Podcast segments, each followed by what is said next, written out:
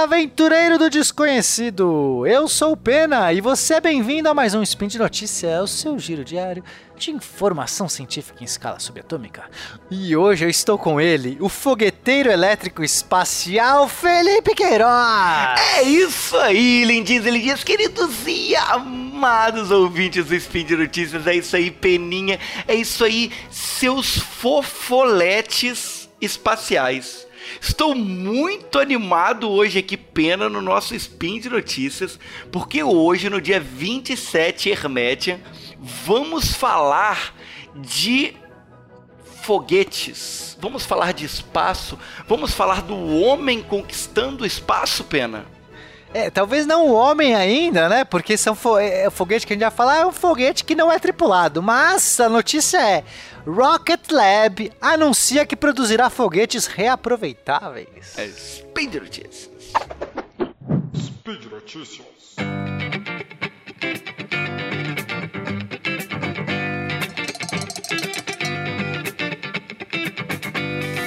Peninha, mas e se for um homem bem pequenininho? Será que ele cabe nesse foguete da Rocket Lab? Cara, véio, se for um de Lego, talvez caiba. O que acontece é que. É... Então vamos lá. A Rocket Lab é uma empresa que faz foguetes, né? Assim como tem a SpaceX, tem a, a ULA, tem diversas empresas aí. A Rocket Lab faz, só que faz foguetes pequenos. São foguetes hum. muito eficientes, pequenos. É, eles são feitos de carbono, compostos de carbono. E o mais interessante é que eles são movidos a energia elétrica. As suas movidos em que sentido, né? Eles, eles queimam querosene, né? Combustível como qualquer foguete. Sim. Só que as bombas que, que, que, que, socam o combustível na câmara do, de pressão, na câmara de combustão do foguete, normalmente são turbobombas movidas pelo próprio combustível do foguete. Nesse caso, não. Ela é movida por motores elétricos. Então é muito legal, é, é diferente, né? Hum, tá. Então o, um foguete comum ele pega o combustível do próprio, da própria explosão lá que ele vai fazer e usa aí é, a, a, me, explosões menores usando esse combustível para poder pressionar o combustível na turbina maior. É isso? Exatamente. Ele tem o que a gente chama de câmara de pré-ignição eh, ou pré-combustão que ele combina um pouquinho do combustível com um pouquinho do oxidante, explode nessa câmara de pré-combustão e, e, e, e, os produtos dessa combustão movem uma turbina que gira e girando consegue é, sugar, succionar e pressionar o combustível e o oxidante para dentro do, do motor. E Sacou? no caso do Rocket Lab, como é elétrico, ele economiza combustível economiza combustível também. É, é quase o ninho do, dos foguetes espaciais. tipo isso.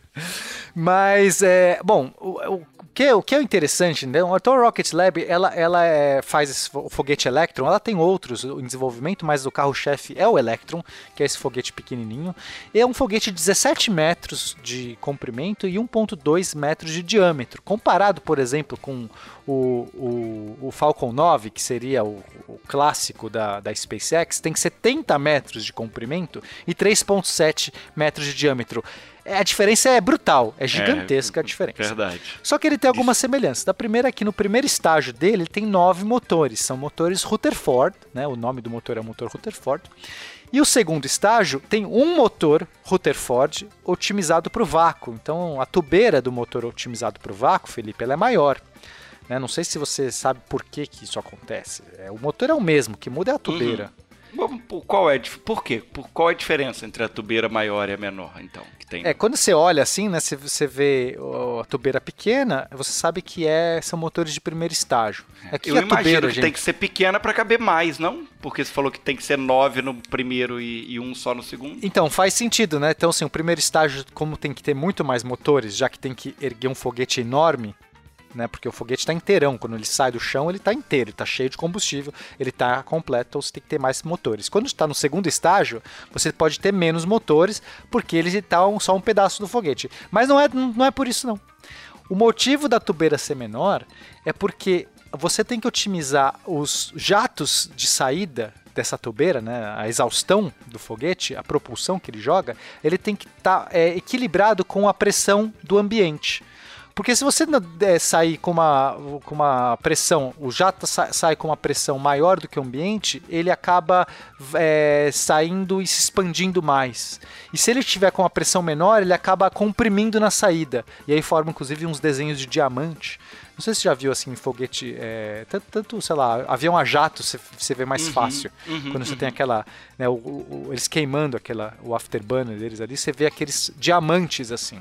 A gente põe Fica até um desenho foto. bonitinho, né? Fica um desenho realmente bonitinho. No, é, aquilo quer dizer que está pouco eficiente, porque a pressão de saída está menor do que a pressão ambiente. Então, se você quiser otimizar a queima do foguete do, do, motor, você tem que fazer com que a saída tenha a mesma pressão da, do, do ambiente que ele está. No caso, a pressão atmosférica, quando o foguete está lá embaixo, ele decola, a pressão atmosférica é maior do que lá em cima no vácuo. Então, para você tem que fazer uma tubeira menor para que ele saia mais pressionado. O tamanho da tubeira é mais ou menos quanta pressão você está saindo, né? Se ela for menor, ela está comprimindo mais o jato e, portanto, aumentando a pressão de saída.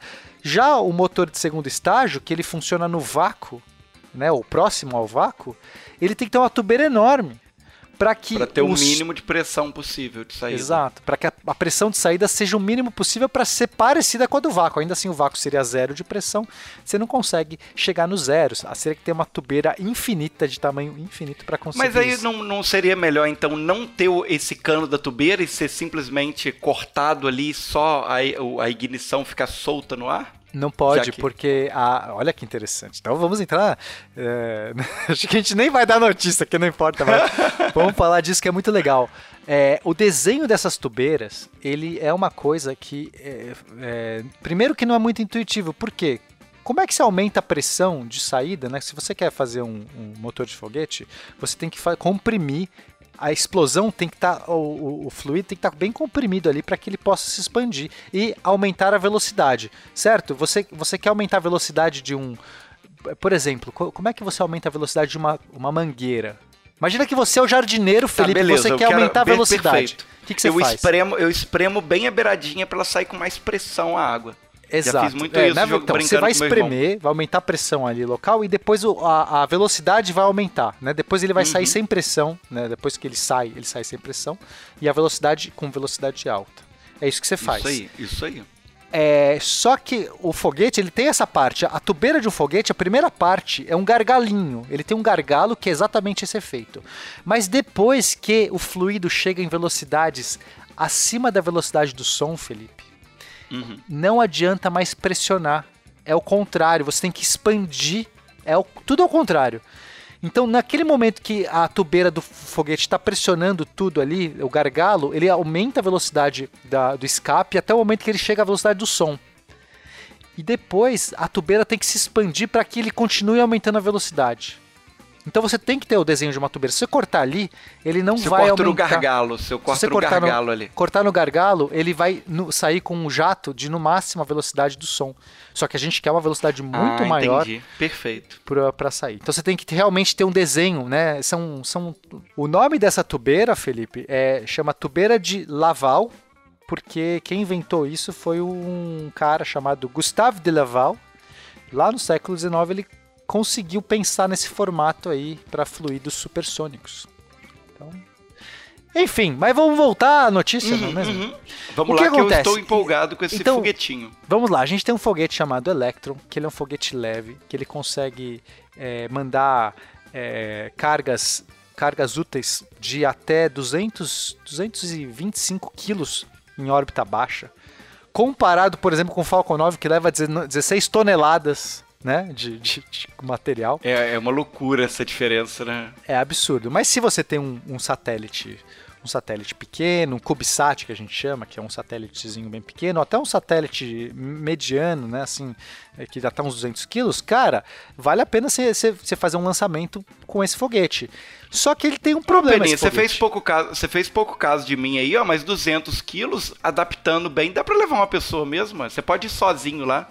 Num, não, num... Até, até dá pra você levar uma pessoa. O problema é que se você levar a pessoa sem o, resto, né? Quer dizer, condições, o oxigênio, o, o um, um, uma cápsula para ela aguentar, né? Se for só a pessoa nua, assim, é, no, ela no não vácuo, precisa de voltar viva. O importante é mandar ela. Não, né? Tranquilo. Se você não mandar mais nada, ela, ele vai. Mas se agora se você quiser colocar uma cápsula, tipo essa cápsula que a gente é, veio na missão Apollo, só a cápsula pesava umas 3 toneladas. Então aí já não dá, né? Tudo bem. Mas tudo bem, vamos voltar. É, a gente tem uma. Esse foguete tem um problema porque ele é, ele é perdido. Né? Cada lançamento desse foguete ele não volta, diferente do foguete da SpaceX que o primeiro estágio volta, ele faz toda aquela reentrada bonita, ele pousa né, na plataforma, que é um espetáculo para quem já viu. Os foguetes da Rocket Lab eles são totalmente gastos até hoje. Hoje, oh. hoje exatamente hoje, meu amigo. Hoje, é, dia da gravação. Hoje, 21 Hermétio, né, o dia da gravação, eles anunciaram que vão fazer foguetes reaproveitáveis. E o esquema. Pode uhum. falar.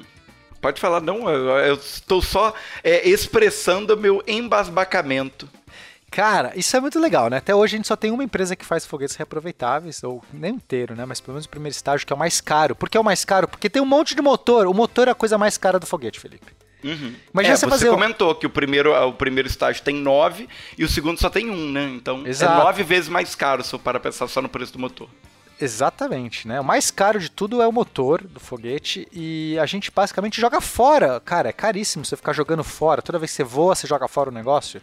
Né? Então o Falcon 9 ele reaproveita o primeiro estágio, então nove motores Merlin são reaproveitáveis e agora a Rocket Lab vai fazer um, um, um foguete Electron que o primeiro estágio é reaproveitável. Então os nove motores Rutherford vão voltar, só que ele não vai pousar que nem o Falcon 9 pousa.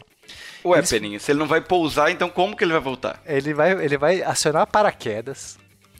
E aí os paraquedas vão de deixando ele cair mais devagar. E nisso vai vir um helicóptero muito louco e vai pescar no meio do, do voo do paraquedas e vai pescar o foguete. E dá para fazer isso por quê? Porque é um foguete leve.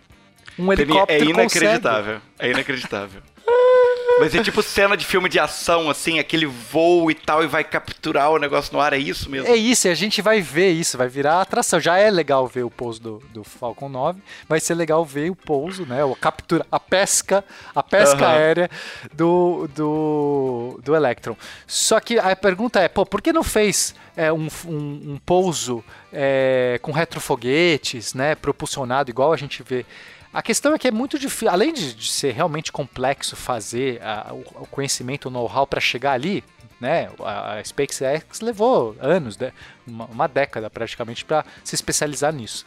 Uhum. Mas é, tem uma outra questão: o foguete pequeno ele é muito menos estável, né? Porque ele tem menos massa, ele tem menos momento de inércia, ele tem. É muito difícil você conseguir uma estabilidade para fazer um foguete pequeno pousar né? O, ou ele é muito mais suscetível a ventos também. É, ou seja, é muito complexo, é muito mais difícil fazer um foguete pequeno pousar do que um foguete grande. Faz sentido. Uhum, Só entendi. que um foguete pequeno uhum. pode ser pescado por um helicóptero e um foguete grande não. Eu achei fantástico isso. Cara, é sensacional, sensacional, porque realmente se ele tiver caindo numa velocidade bizarra, ele vai puxar o helicóptero junto, mas a partir do momento que ele já tá freando por causa dos dos paraquedas. Aí você consegue passar e pescar ele no ar. Isso é, é imagina pegar um prédio de 70 bom, metros. Cara. De helicóptero. Não vai dar, né? Que pesa pra caramba. Agora um, um, um prédio, um prédio de 17 legal. metros, dá pra pegar.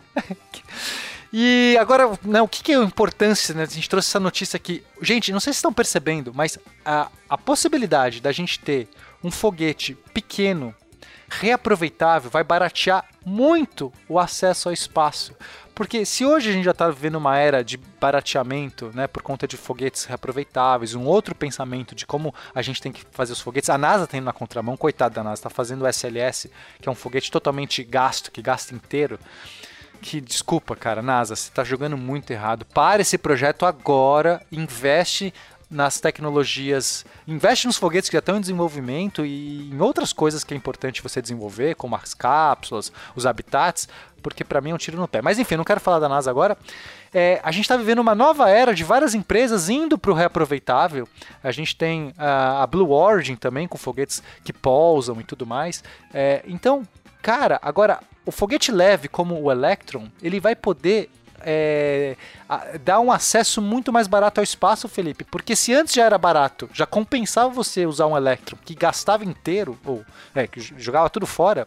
Uhum. Agora você poder. Agora quanto... vai baratear mais ainda o processo. Exato, cara. Imagina quanto vai custar para você poder mandar um, um, um, algo pro espaço de até 200, e, 200 quilos. Que o foguete ele é quase inteiro, ele se reaproveita. Isso é demais, cara. A gente tá vivendo uma nova era, assim. Talvez a gente vai viver uma realidade que pessoas podem mandar um satélite para o espaço. Né? Não sei quanto vai custar. Isso, isso obviamente, é, foi um anúncio hoje. Tem um uhum, videozinho muito uhum. legal. Vem no post o videozinho mostrando todo como vai ser essa pesca, toda essa coisa muito legal. É, a gente não tem números ainda, não tem dados, né? Isso eles vão desenvolver nos próximos três lançamentos, daqui três lançamentos, eles já vão fazer umas atualizações no, no primeiro estágio. Provavelmente eles vão fazer testes, né? Isso talvez demore um ano, não sei, para começar a entrar em, em é, entrar na prática.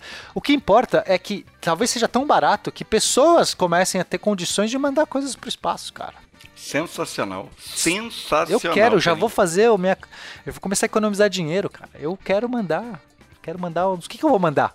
Então escreva que... aí. Ó, Posso... eu tô pensando, Peninha. Eu acho que a gente pode mandar uma criança. Já que talvez não dá pra mandar um adulto inteiro. Se for, Manda tipo sua assim, filha, então, tá, Fê? Pode ser? A primeira criança, primeira é, criança é, no espaço. Eu acho, pode... eu acho digno. Que aí dá pra, vai precisar de menos é, equipamento de suporte vital, não. Eu acho é legal. Até 200 quilos, de repente, dá é, pra mandar. Eu acho Não, digno. agora falando sério, Fê, o que você mandaria pro espaço se você tivesse, vamos pensar que a gente já tá vivendo um mundo que tá acessível, sei lá, 200 mil reais você manda Peninha. 200 mil reais, não sei. Eu tô te falando que nessa vibe aí de mandar gente, tem algumas pessoas que eu adoraria mandar pro espaço da Peninha. Mas tem não? Mas tem alguma coisa que você mandaria? Não sei, cara. Eu não sei o que eu mandaria. Eu mandaria. Sabe o que eu faria? Uma cápsula hum. do tempo. Hum. Eu mandaria alguma coisa que eu pudesse só lá no futuro, quando eu puder eu ir pro espaço, eu puder buscar e ler. Sabe uma coisa assim? Uma previsão sim. pro futuro, não sei. Ou eu mandaria uma coisa que pudesse me salvar quando começar a singularidade. Eu vou ter que pensar aqui o que poderia ser que me. Que, sei lá, cara. Uma, uma toalha, coisa... né, Pena? Todo uma mundo toalha. uma toalha. É isso. Boa. Se eu esquecer. Uma toalha é a melhor coisa. Então, você aí, ouvinte querido, que gostou dessa notícia, fala pra gente o que você mandaria pro espaço, tá? Não vale mandar a sogra, já tô avisando. Ah, já, não vale mandar humanos tem que ser alguma coisa muito legal pro espaço, tá bom? Comenta com a gente aonde, Felipe? Comenta com a gente no Twitter, arroba peninha, underline 13, arroba mr Felipe Queiroz, ou nos comentários do próprio post no Portal Deviante, né? O post desse podcast que vocês estão ouvindo, então provavelmente você sabe onde é que fica, né? E lembro também que esse programa e todos os programas da família Deviante só acontecem graças ao seu apoio no patronato do SciCast, no PicPay ou Patreon ou no Padrim. Não é isso, Perinha? É isso mesmo, seus lindos. Você que apoia esse projeto, ou que gostaria de apoiar, ou que não gostaria de apoiar, mas ainda assim gosta da gente, você é muito querido. É isso aí. E manda beijos, e manda amor, e manda, manda afeto, afago e carinho pela internet. Ahu. Falou, pessoal. pessoal. Até a próxima. Até a semana que vem. Tchau, tchau.